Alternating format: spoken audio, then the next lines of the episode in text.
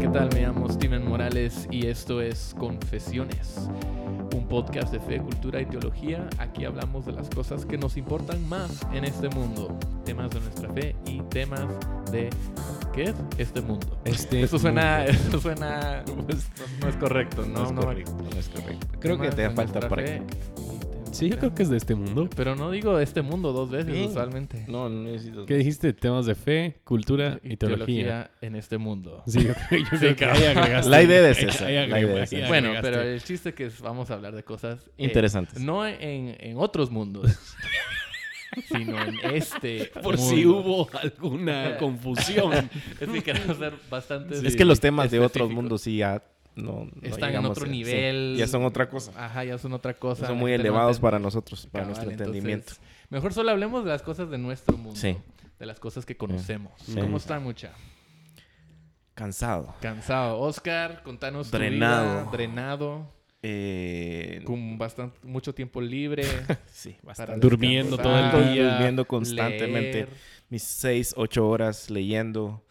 Pues acabo de tener a mi, a mi segunda, a mi segundo bebé, a mi hija, Ana Sofía. Así que ya se imaginarán en las primeras semanas. ¿Te sentís diferente siendo papá de niña ahora? Me siento diferente siendo papá de niña. ¿Va que sí, Me da miedo, Sí. me da miedo. Así que todos los días oro por la misericordia del Mm. Señor para que me abrace y me sostenga durante todo este camino. Así me sentiría Así igual al tener un niño. O sea, es, es raro, es diferente. Es bien no sé. diferente, es bien diferente. No solo sus personalidades son diferentes, sino que la dinámica ahora de tener a los dos es totalmente diferente. Uno dice, bueno, ya pasamos por el primero, entonces Sí, ya, más o menos sabemos, sabemos, ¿verdad? Que no, no es cierto. Me imagino que es una cosa tener un hijo, pero ahora tener otro Sí. encima, de- o sea, ya es... La Sí. dinámica es totalmente diferente. Sí, el, el, el Alex eh, lo amo, es mi hijo y, y siempre lo voy a amar y siempre voy a estar ahí, Pero- pero... no, esta semana, muchacha, tuve que inaugurar ya el cincho. Ah, sí. Sí, hombre. Está... la- la- Va a, la- llegar la, va a llegar la policía después de escuchar este podcast. Seguro que querés decir Sí. eso. No lo vas a publicar en Estados Unidos, allá seguro me viene otro. No, de- de- es, es, es interesante cómo no, no está celoso con ella. Eh, con ella es un amor, la besa y le, y le, y le habla. y con nosotros está bien rebelde. Pero nunca la habían Entonces- disciplinado así antes. As- o sea, con, con paleta sí, Sí, pues. pero ya con cincho no, hasta Ah. ahorita. Entonces sí, ya... Látigo. Con látigo. Pero sí me, me, me costó. Tengo que admitir que me costó. Y, y es esa, esa tensión que le contaba a, aquel de que es una tensión de si no lo haces, ya te arruinaste. Sí, Porque entonces no estás cumpliendo lo que deberías de hacer. Y si lo haces, te sentís mal. sí. Entonces, eh, me- sí me está costando bastante. Me está costando bastante esa dinámica. Pero está interesante. Estoy aprendiendo un montón. Mi santificación, mi dependencia del Señor. Sí. Todas las cosas alegres. Todas las cosas alegres, cabal. Pero Justin, sí. Justin de plano sacó el cincho, o sea, a las dos semanas. Acabas de nacer y ya estás, y ya estás llorando. No, yo creo que eso sí es muy, es muy, bueno, no sé si guatemalteco o muy latino, porque nosotros ni, no usamos el cincho allá. ¿No? O sea, siempre es con vara. ¿Ah, sí? Sí, Siempre tratas de razonar con tus palabras. sí. Isabela, por favor, entiende. Isabela, déjame explicarte. A no es igual a B. No, sí, ya, ya, ya, ya llegó esa etapa.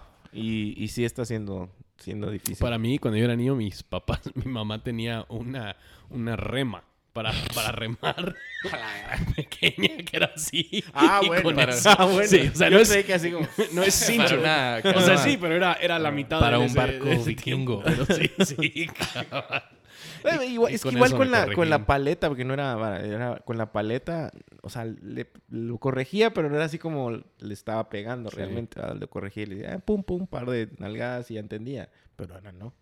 Entonces ya con el cincho ya, ya, ya es otra Otro- cosa. otro ya es otra nivel. cosa, sí, es Ah. otro nivel. Ay. Solo estoy, me estoy imaginando a la mamá de Justin pegándole, o sea, a una distancia de dos metros. No corras. Cabal. Cabal. Pero si querés, Oscar, podemos eh, eh, programar una un Yo creo de que consejería sí, o algo. sí, sí, por favor, por favor. Yo, yo creo que me puedo acostar ahí en el sillón que está ahí atrás. Cabal. Más que nada, no para No para descansar un pero poquito, para, para dormir, dormir. Un, un poquito, cabal. Cabal. Bueno, Eh, entremos al tema de hoy, mucha. Eh, un tema que nosotros hemos estado hablando, bueno, lo hemos hablado bastante eh, desde que iniciamos en Iglesia Reforma, eh, pero también es algo que em, no, no, no solo se mira en nuestro contexto aquí en Guatemala, pero es, es casi algo cultural a- al evangelicalismo eh, en muchas partes del mundo. Em, y es que en, en muchas partes del mundo eh, ha como que infiltrado este lenguaje, esta terminología, esta mentalidad eh, que em, como que copia mucho o usa mucho del mundo de, de negocios, Ujú. de em, el mundo empresarial y usa este mismo lenguaje dentro del, del ministerio. ¿verdad? Entonces, eh, tal vez escuchamos eh, series o, hab- o- o- o iglesias que hablan acerca de su liderazgo como, como gerentes o como visionarios. o Influencia. influencia, eh, incluso... Influencer. Influencer, Influencers. cabal. Cabal. Entonces... ¿Cómo le dicen en inglés? Thought leaders. Thought leaders. Líderes de think pensamiento. tanks cosas así, ¿va? Eh, o hablamos, o hablan de, de, eh, maestros como coaches. ¿verdad? El discipulado es como un proceso de mentoreo y coaching. Eh, eh, hablan un montón de, de- de producir resultados, ¿verdad? Métricas. Métricas, productividad. Eh, hablan de, principios de cambio, cambios de mentalidades. O sea, siempre el, el como producto que están, que quieren vender es cómo puedes cambiar tu mentalidad para ser eh, más productivo, para producir Rendir más, más. rendir más, eh, tener libertad financiera o de cualquier otro, eh, cualquier otra tip- otro tipo de libertad. Y, y para llegar a ese punto tienes que seguir ciertos eh, principios o tener ciertos valores Ujú. y hay ciertas maneras de expresar esos principios o, o valores. Y así, y si sigues eso, vas a poder cumplir tus metas, tus objetivos, Tus sueños. tus sueños, eh, tal vez ese es el sueño que Dios ha puesto en tu corazón. Oscar. Oscar, ¿cuál es el sueño de tu corazón? Mi sueño ahorita es poder tener un Tener buen tiempo de sueño en la Sí. noche. Pues tengo cinco principios para dormir mejor. Yo estaba en una reunión donde se refirió a toda la membresía de la iglesia como las unidades diezmadoras. Tithing units. Y, entonces- y la pregunta siempre era, ¿y cuántas, ahora cuántas uni- unidades diezmadoras tenemos? Ahorita tenemos 80. Va, en base a los 80, Números. las 80 unidades diezmadoras que Entonces tenemos. podías hacer Esto es lo que- O sea, forecast. literalmente viendo a la gente como un número. Sí, de- representaban un, ingreso. representaban un ingreso al ministerio. Y eso es lo que muchas veces pasa cuando tratamos de, de meter esta terminología y estos principios y todo al ministerio. Terminamos viendo a, a la congregación más como clientes, ¿verdad? Estos son clientes que vienen a nuestra iglesia, a nuestras instalaciones, a Por un nuestra producto. tienda para recibir, para comprar un producto. Entonces los pastores eh, son visionarios o, o qué sé yo, o, o tal vez el equipo ministerial lo ven como la gerencia, ¿verdad? Ujú. De esta tienda. Eh, el ministerio es como un servicio a los clientes, ¿verdad? Ujú. Estamos, es un mercadeo, estamos vendiendo un producto. Y, y la Biblia y el Evangelio, si aún están ahí, o sea, se vuelven como un producto, ¿verdad? Que, que- que quiere- queremos vender. Entonces, em, a, a la luz de, de esto, eh, es tan fácil perder eh, el, el corazón del Evangelio Ujú. em, cuando tratamos de hablar del ministerio en, en estos Sí. términos, ¿verdad? Em, eh, ¿Por qué se vuelve esto eh, eh, tan problemático? Tal vez hablemos de eso primero, porque este lenguaje, porque algunos dirán, "Ah, pero es lo mismo, o sea, sí dicen líderes o dicen eh, visionarios, qué sé yo, pero Ujú. sí están hablando del pastor, o Ujú. sí es- son personas, es la Sí. congregación, pero estamos, solo lo dicen como... Yo creo que número uno es porque la- las líneas ya se vuelven bien borrosas. Sí. Eh, en- entre más empezás a, a meter este lenguaje eh, cultural, llamémosle así, empresarial cultural, dentro de la iglesia, más y más se van borrando las líneas. eh, como un buen amigo, saludos ahí a Juan Calleja, si es que nos escucha, siempre dice, va, las, las líneas que marcan la cancha o que delimitan la cancha en donde estamos jugando ya no se ven. Entonces fácilmente te podés ir saliendo y saliendo poco a poco que ni te diste cuenta cuánto, cuándo perdiste el evangelio, si es que alguna vez lo tuviste, cuándo perdiste realmente el propósito de la iglesia que está claramente definido en la, en, en la Biblia, Sí. cuándo perdiste el propósito del discipulado que también está, o sea, todas las cosas que la iglesia necesita hacer y hacer están claramente definidas en la Biblia. Y cuando empezamos a meter este tipo de lenguaje, fácilmente perdemos esas líneas y de repente, si es que por la gracia de Dios te das cuenta, te decís, wow, no, me, di, no me di cuenta a qué horas perdimos el rumbo, ¿verdad?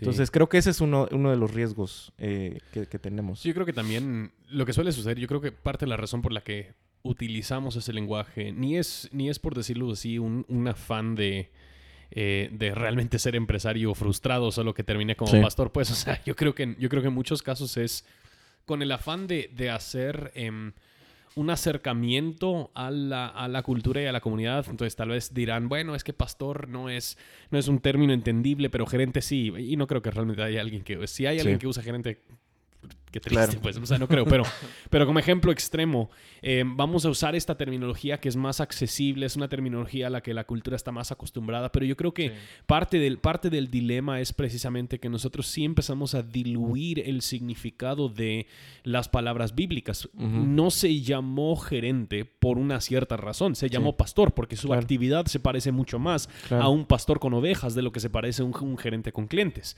Em, y yo creo que precisamente lo que está diciendo, luego también nosotros perdemos el hilo de la naturaleza de la iglesia. Entonces empezamos a ver la iglesia em, como una institución que provee estas experiencias religiosas y entonces se puede medir y em, em, evaluar a la iglesia en base a qué tan buena fue mi experiencia dominical.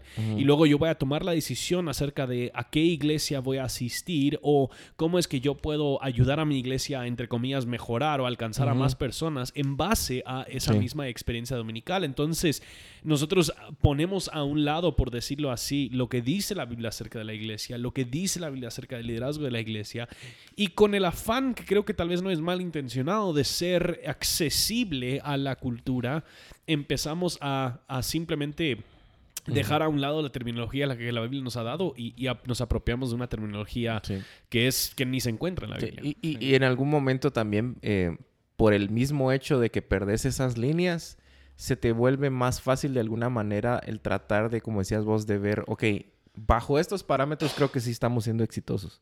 Bajo estos parámetros creo que sí estamos haciendo lo que deberíamos de estar haciendo, mm. ¿verdad? Entonces, eh, y otra vez, eso es eh, una evidencia de que perdimos otra vez el norte de lo que la Biblia define de que es eh, una iglesia exitosa, un ministerio exitoso, etcétera, etcétera. Sí, irónicamente podrías llegar a ser exitoso como organización, pero no necesariamente como iglesia. Exactamente. Institución, sí.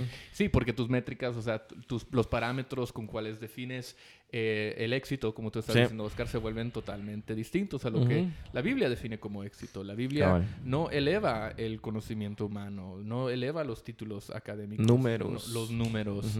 Eh, la, la prosperidad superficial que muchas veces vemos, ah, wow, miren esas instalaciones. O, la excelencia en cuestiones de producción, o que no estoy en, contra de que seamos excelentes, pues, pero al final se vuelven métricas en donde terminas decidiendo, esta iglesia es mejor porque, no sé, porque tiene mejores mejor producción, mejores luces, mejor pantallas, etcétera, etcétera. Sí, y yo creo que tal vez uno de los otros peligros muy fuertes em, es cuando nosotros vemos a la iglesia con este tipo de naturaleza, em, nosotros terminamos creando una iglesia que no es para nada misional, porque todos vienen para recibir la experiencia religiosa, todos son clientes que están comprando un producto. ¿Cómo podemos atraer a la gente que venga a nosotros? No son embajadores comisionados para vivir los principios del reino de Cristo y proclamar el evangelio de Jesucristo. Son, sí, son, son gente a quien nosotros proveemos una buena experiencia. Y, de alguna manera, tal vez no, no siempre, pero también miras que los roles dentro de la misma institución se van volviendo igual de Em, apegados a la cultura, digamos, ¿verdad? Entonces ya, eh, por ejemplo, si necesitas eh, alguien que haga eh, em, consejería, ¿verdad? Tenés que tener a alguien, lo, cual no está mal de alguna manera, pero que tu meta principal es que sea, por ejemplo, un psicólogo o un psiquiatra. Entonces empezás a profesionalizar los roles de la iglesia eh, cuando no, no, estamos diciendo que no, no, no, pueden serlo, pero no debería ser la métrica o la medida por la cual alguien debería de servir dentro de la institución de la iglesia. Entonces otra vez es, es, las líneas se borran y todo este lenguaje empieza a moldear la forma en que nosotros vemos y entendemos la, a la iglesia. Sí, cabal. Lo que me gusta, eh, me gusta bastante lo que tiene que decir el pastor John Piper eh, sobre el asunto que Em, él escribió un libro hace años que se llama em, Hermanos, no somos profesionales. Uh, Brothers, we are not professionals. Y em, en este libro él básicamente resume este, esta idea, este concepto que ha entrado a la iglesia como profesionalismo. Es esta idea que eleva el ser profesional en tu carrera como pastor. Eh, más que ser fiel, más que eh, ser lo que un pastor, o sea, lo que la Biblia describe como un pastor, que, eh, que, a fin de cuentas la Biblia no describe a los pastores como profesionales. Y me gustan bastante las preguntas que, que él hace para, cuando, en, en, la parte, primera parte de su libro. O sea, él pregunta, ¿hay oración profesional?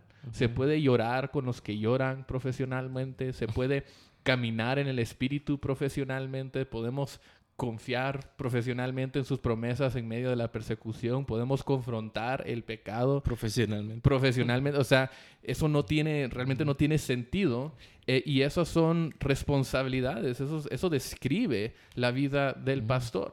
Sí. Em, y, eh, después, cabal, no sé si es después o antes eh, que, que, hace esas preguntas, también él hace una oración e inicia diciendo, destierra el profesionalismo de nuestro medio oh Dios, y en su lugar pon la oración apasionada, la pobreza de espíritu, el hambre de Dios, el estudio riguroso de las cosas sagradas, la devoción ardiente por Jesucristo, la total indiferencia hacia todos los beneficios materiales y la labor infatigable para rescatar a los que mueren. O sea, otra vez, solo en una oración te da... Eh, como que vuelve a, de alguna manera en tu mente a pintar y a rayar la cancha en la que deberíamos de estar jugando, ¿verdad? Eh, y otra cosa que me gusta de ese libro también es de que muchos dicen, bueno, esa es la labor de los pastores. Pero me encanta como él dice hermanos. No dice pastores, son hermanos porque al final es una labor también de iglesia, ¿verdad? Cabal. Y ahí es donde vemos que muchos de nosotros eh, o muchos pastores que, que, entran al ministerio eh, buscan esta, esta idea, este concepto de profesionalismo porque trae cierta como connotación, de éxito, de, em, o sea, tú quieres que la gente te, educación, quieres que la gente te tome en serio, quieres que la gente te mire como una persona con cierta autoridad, experiencia, un experto, em, tal vez eres un coach para eh, plantadores de iglesias o un coach para eh, líderes, porque tú tienes años de experiencia capacitando a líderes, porque eh, has estado en la iglesia, porque conoces el contexto, por mil razones, ¿verdad? Tú puedes encontrar razones por, por las que casi engrandecerte a ti mismo para que la gente te siga. Sí, y, y es hasta difícil. Yo me recuerdo que, eh, que muchas de las prácticas que he tenido con amigos eh, hemos confesado varios que a veces nos costaba hasta admitir cuando te preguntaba, ¿y a qué se dedica? Ah, pues yo soy doctor, yo soy, yo soy pastor y lo decías hasta con cierta eh, temor o vergüenza, como que si fuera algo, no sé, sumamente inferior, que no denotaba... El pastorcito. Eh, exacto, que no denotaba educación, que no denotaba conocimiento. Todas estas cosas creo que también han empujado a que estas eh, situaciones pues, se, se encuentren la puerta abierta entre las iglesias. Sí, yo creo que es, es, difícil. Yo no, sé, yo no sé si se usa la frase en, en español, cuál vino primero, el pollo o, el la gallina. Sí. Ah, el pollo o la gallina. El, huevo o la gallina se dice. Ah, el pollo y la gallina. sí. La gallina, el la gallina, el, huevo, no sé. Pero... El huevo o la gallina. Pero yo creo que es, es un poquito complejo porque sí, yo creo que hay muchas de las personas quienes llegan a nuestras iglesias, ellos vienen con el chip colocado de que ellos en todo el otro ámbito eh, donde ellos se mueven, lo que ellos están buscando es ese tipo de profesional. Si vos vas para, si vas para hacerte una, una cirugía de corazón, no vas a buscar a la persona que más ora, sino que vamos a buscar a la persona que es más capaz para profesionalmente para hacer eh, esa operación. Y yo creo que es muy complejo porque en parte sí, muchos de nosotros tal vez sentimos un afán por, eh, por acercarnos a la cultura, pero por otra parte hay una presión de la cultura que ellos están están buscando algo que el pastor a veces no fue llamado a hacer. Em, eh, y, lo que fuimos llamados a hacer a veces no es lo que tanto están buscando la gente quienes, quienes llegan, mm. vienen buscando una imagen, una idea errada de cómo debería ser el líder de una iglesia o cómo debería funcionar una iglesia. Y al final son otra vez... Em, la misma situación de la iglesia, al menos hablaría yo de, acá en, Guatemala, la misma situación de la iglesia eh, ha, permitido que esto se permee dentro de la, dentro de la iglesia. O sea, cuando miras, cuando miras, por ejemplo, realmente que cuando ya tenés eh, algún conocimiento básico, digamos, de la palabra, y de repente miras que en la mayoría de iglesias no se predica la palabra, entonces empezás a hacer esa relación. Bueno, tal vez necesitamos eh, pastores profesionales, eh, pastores Que, que sí sean de alguna manera, pues, valga la redundancia otra vez, profesionales en lo que hacen. Y entonces otra vez empezamos a, a, imaginar que esos términos deben ser aplicables a la iglesia por nuestro mismo contexto. Sí, pero yo creo que también tal vez hay un lado, hay un lado contrario a esto, y es algo que hemos hablado en, en muchas ocasiones. Hay personas quienes dirán...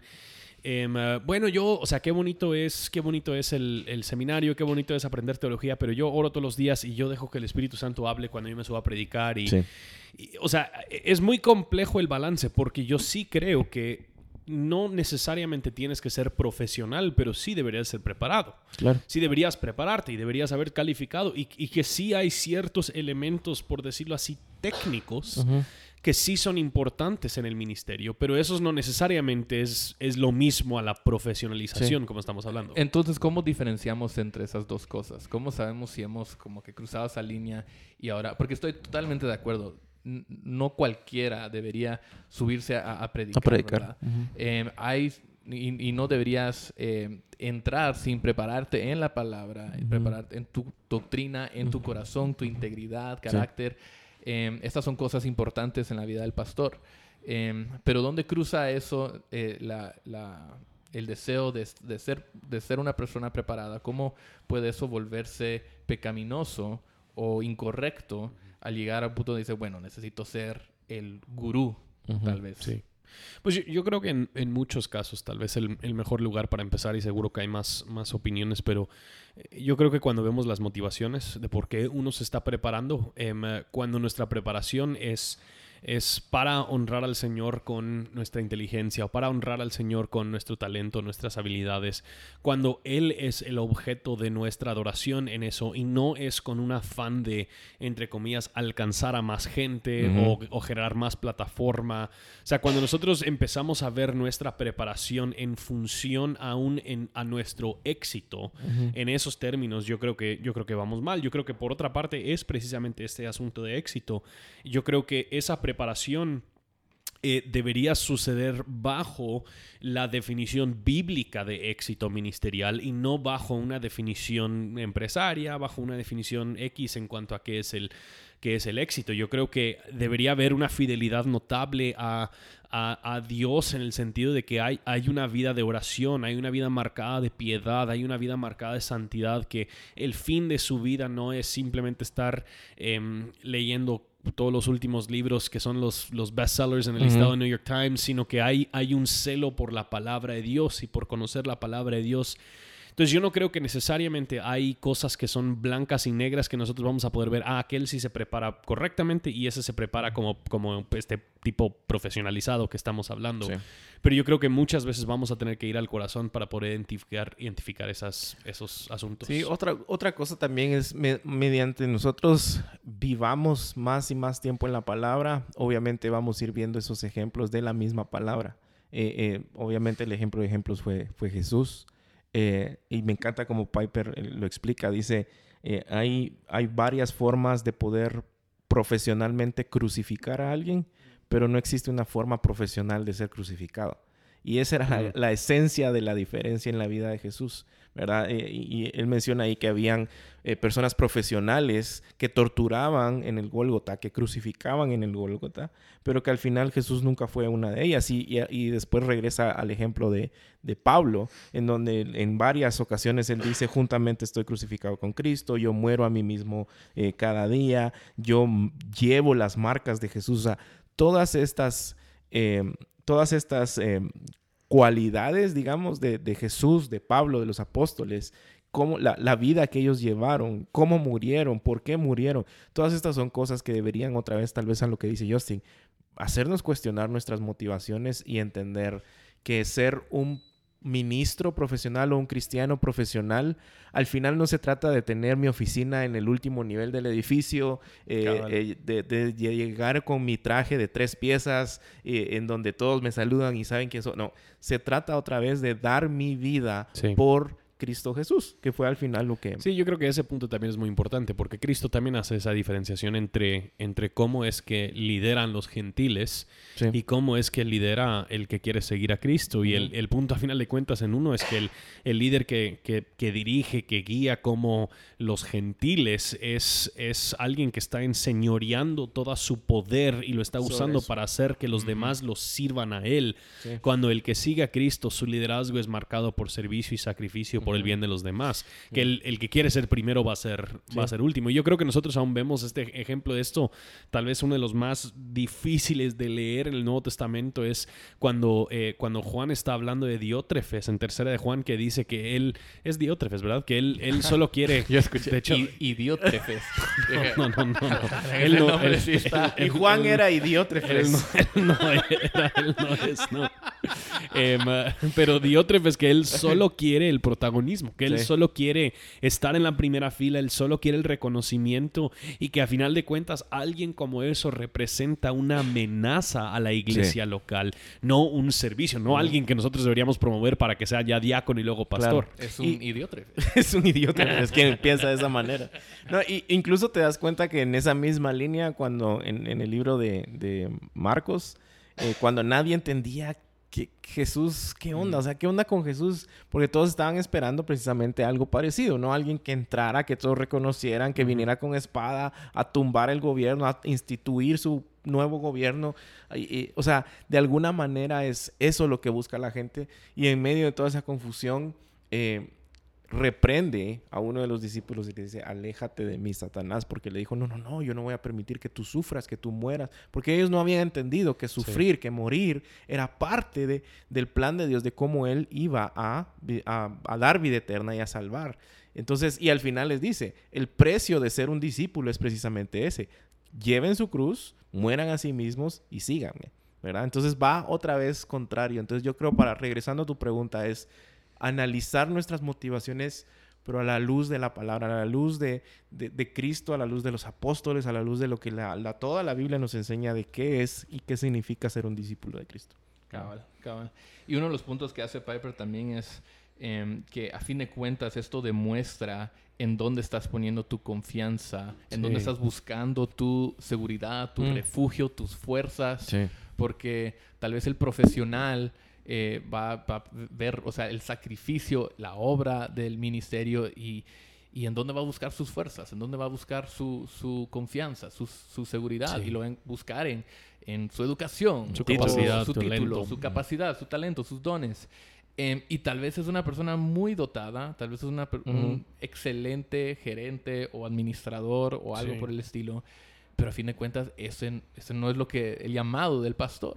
Sí, y creo, o sea, yo creo que eh, manera, de, manera de confesión, em, una de las luchas constantes, imagino que para todos nosotros, es que cuando nos subimos a predicar nuestra confianza esté en nuestra oración y no en nuestra preparación. Claro, Es muy fácil el tener, el sentirme muy cómodo con un sermón porque, porque ya mastiqué bien el texto, ya entiendo el exégesis. Sí, o sea, hice un trabajo y entonces mi, mi, confianza para que ese sermón impacte es porque yo me preparé bien. Cuando a final de cuentas, aún el sermón mejor preparado de todo el mundo, sin el poder del Espíritu, es inútil. Y creer que yo por preparar buenos sermones puedo resucitar a muertos es, es absolutamente ridículo. Y aquí es donde vemos el aspecto sobrenatural del ministerio. Esto no es algo, y esto es el, casi como que el punto del libro, es que no, no es una obra, la obra pastoral no es una obra eh, profesional, común de este mundo, sino que es algo sobrenatural.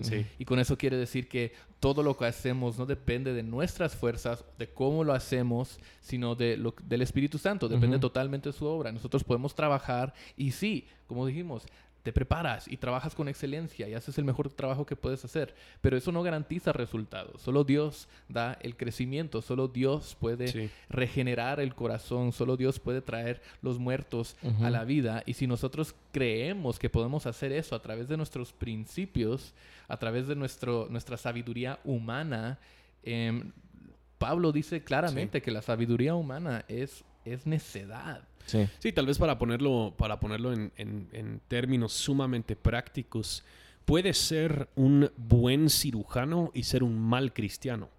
Pero no puede ser un buen pastor y ser un mal cristiano. Si eres un mal cristiano, necesariamente vas a ser un mal, un mal pastor, por lo menos hablando en, dentro del contexto de la iglesia y ese es uno de los puntos que hacía yo al inicio, porque he estado en varios lugares en donde cuando buscas a tu equipo, como le querrás llamar, equipo plantador, equipo pastoral, equipo de liderazgo, lo que buscas es precisamente a buenos cirujanos, a buenos abogados. Y no estoy diciendo obviamente que eso esté mal, pero el punto es de que no, no necesariamente eran cristianos maduros o buenos cristianos siquiera, sino que simplemente estábamos tratando de dar una imagen que se viera profesional, pero que al final de cuentas no tenía nada que ver con eso. Yo creo que todos los pastores en reforma serían muy malos cirujanos.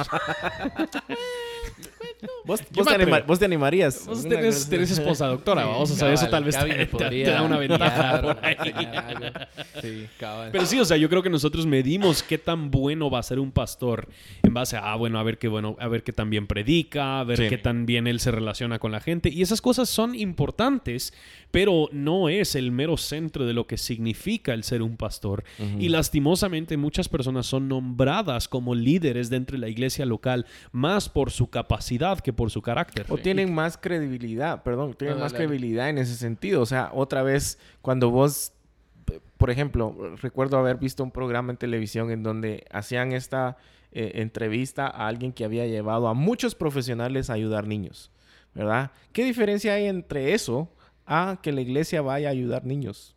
sin mencionar que fueron muchos profesionales, o sea, y otra vez es ese mismo lenguaje. En ¿Y qué hacemos con los que no son profesionales? Exactamente, entonces no tenés lugar acá, ¿verdad? Porque la educación, otra vez no estamos diciendo que la educación no sea buena, que no debamos perseguirla, pero no debería ser lo que rige otra vez o, la norma para hacer ministerio cristiano. Y ahí es donde se vuelve particularmente problemático para mí, porque yo creo firmemente que si no puedes aplicar algo a la iglesia perseguida, no deberías aplicarla a la iglesia en lo absoluto. Entonces, si vas a un país eh, en el Medio Oriente donde los cristianos son perseguidos y empezás a hablar con este de, de, ser profesionales y excelentes. ¿cuál, Es, ¿cuál es la misión, visión y valores de tu iglesia? sí, cosas así de ese estilo. Yo digo, yo no creo que ellos están tan preocupados por eso. O sea, yo creo que ellos están preocupados por sobrevivir y vivir de una manera digna al Señor, que honra al Señor, tal vez teniendo que hasta morir por sus creencias, ¿verdad? Por el Evangelio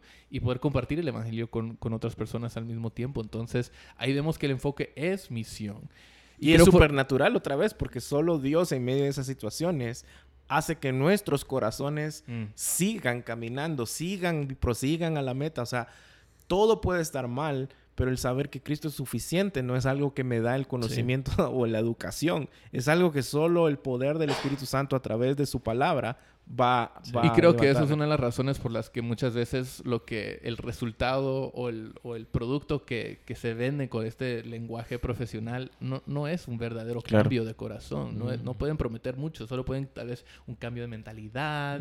Eh, o volverse muy moralistas. Ajá, o volverse muy moralistas, que eso es lo más que pueden hacer con, con este con estas promesas. Sí, yo, creo que también hay algunas de estas cosas que está bien que una iglesia, o sea, otra vez, tal vez hago la broma, una forma un poquito satírica, pero nosotros también tenemos misión, visión, valores aquí en Iglesia Reforma.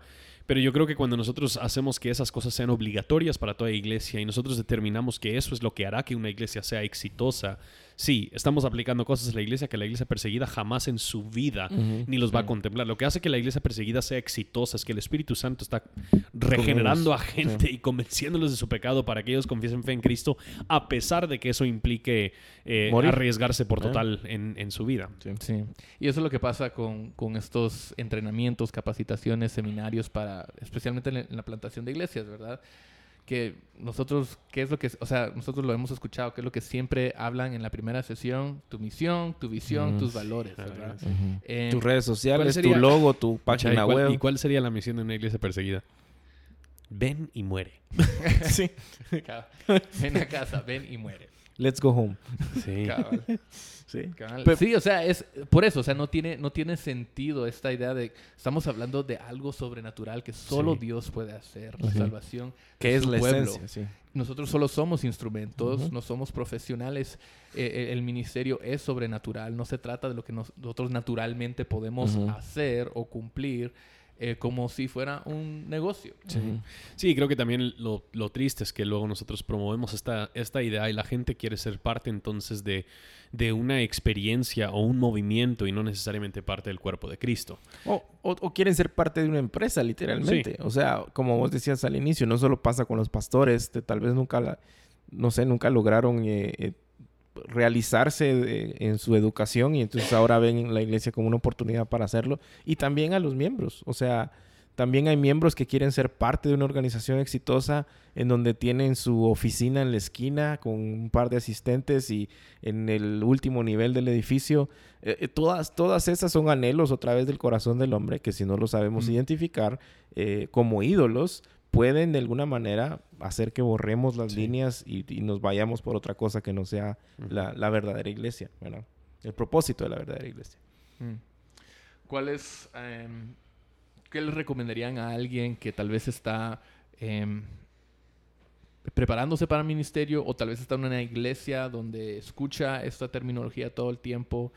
Em, ¿Cómo podemos eh, ¿Qué podemos hacer cuando, cuando escuchamos esto? Sí, pues yo, yo creo que una de las cosas, y me lo digo más a mí mismo que a los que nos están escuchando, una de las cosas que aprendemos eh, a menudo cuando vamos, cuando vamos a algún pueblo aquí en Guatemala em, y, nos topamos con un pastor quien fielmente ha estado pastoreando una iglesia por 20, 30, 40 años, tal vez nunca ha estudiado en un seminario, no conoce todos los libros que nosotros conocemos, pero una de las cosas que a mí me desafía constantemente es la vida de oración que tienen muchos de estos hombres. Y, em, y yo no creo que es mutuamente exclusivo. O sea, yo no creo que es o tenés una buena vida de, oración o tenés una buena vida de lectura. o, tenés una buena vida de oración o tenés una, un ministerio profesionalizado.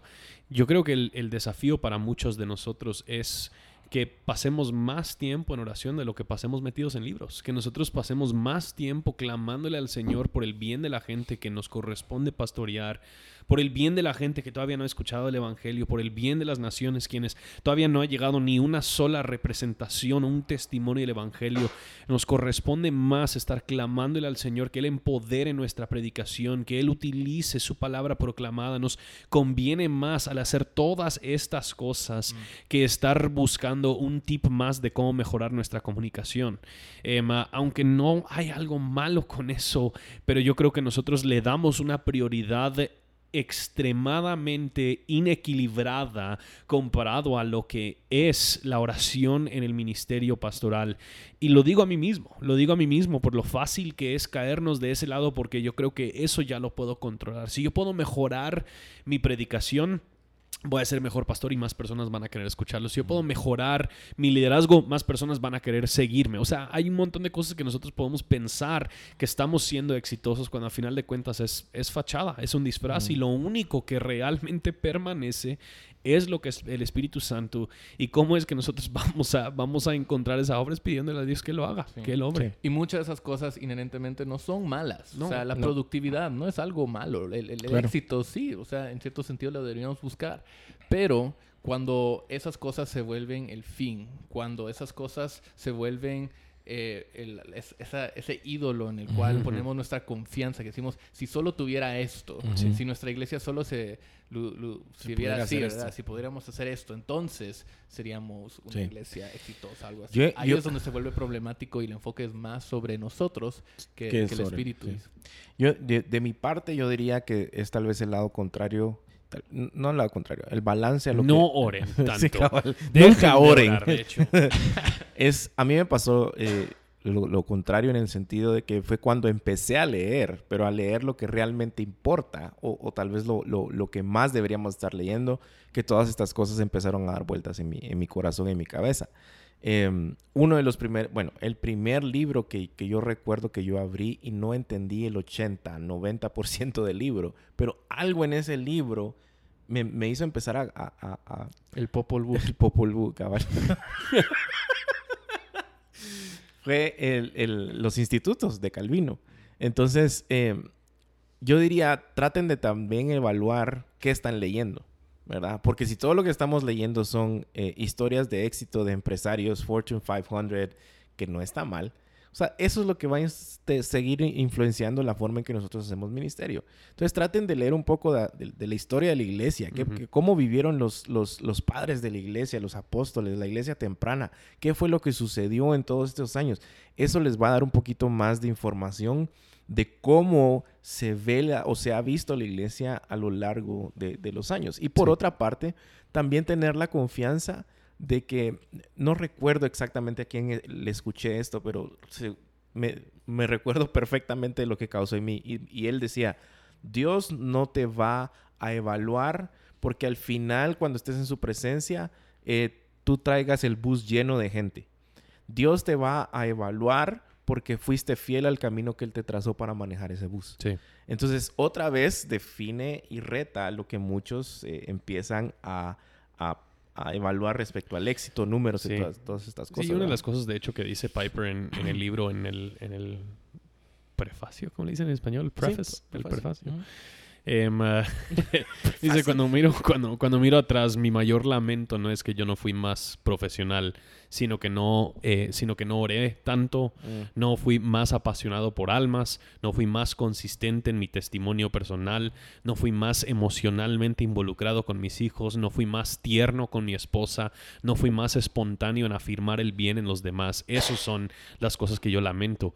Y yo creo que eso es precisamente el punto. A final de cuentas, cuando nosotros llegamos cara a cara con el Señor, Él no nos va a decir, mira, Justin, yo creo que podrías haber tenido una iglesia de 800 o 90, 900 personas si hubieras tan solo practicado un poquito más tu comunicación. O sea, él, yo no creo que ni va a estar hablando de, esos tipos de logros. Cualquier logro que nosotros tenemos en esta tierra se debe a su gracia y a su obra. Y nosotros vamos a llegar y decir, wow, Señor, el hecho de que uno se ha convertido es obra milagrosa y sobrenatural tuya. Sí, y, al final, obviamente, eso termina informando hasta nuestros métodos. ¿verdad? Si en todo lo que nosotros hacemos, en ninguna, de ninguna forma o en ningún momento aparece el mensaje del Evangelio que Cristo salva pecadores, otra vez eso ya nos da mucha eh, retroalimentación respecto a lo que estamos escuchando y en donde estamos parados. Cabal, cabal.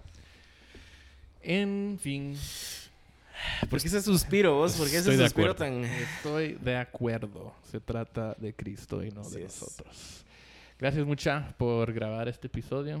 Eh, Oscar, vamos a estar orando por ti. No, vamos, ahorita me queda una sesión de, sí, oración. Eh, no, fíjate que la hora ya terminó, entonces... Aquí tenemos horarios estrictos. Sí, cabal, por favor pasar a la recepción. Cabal. Y, y buscar un número.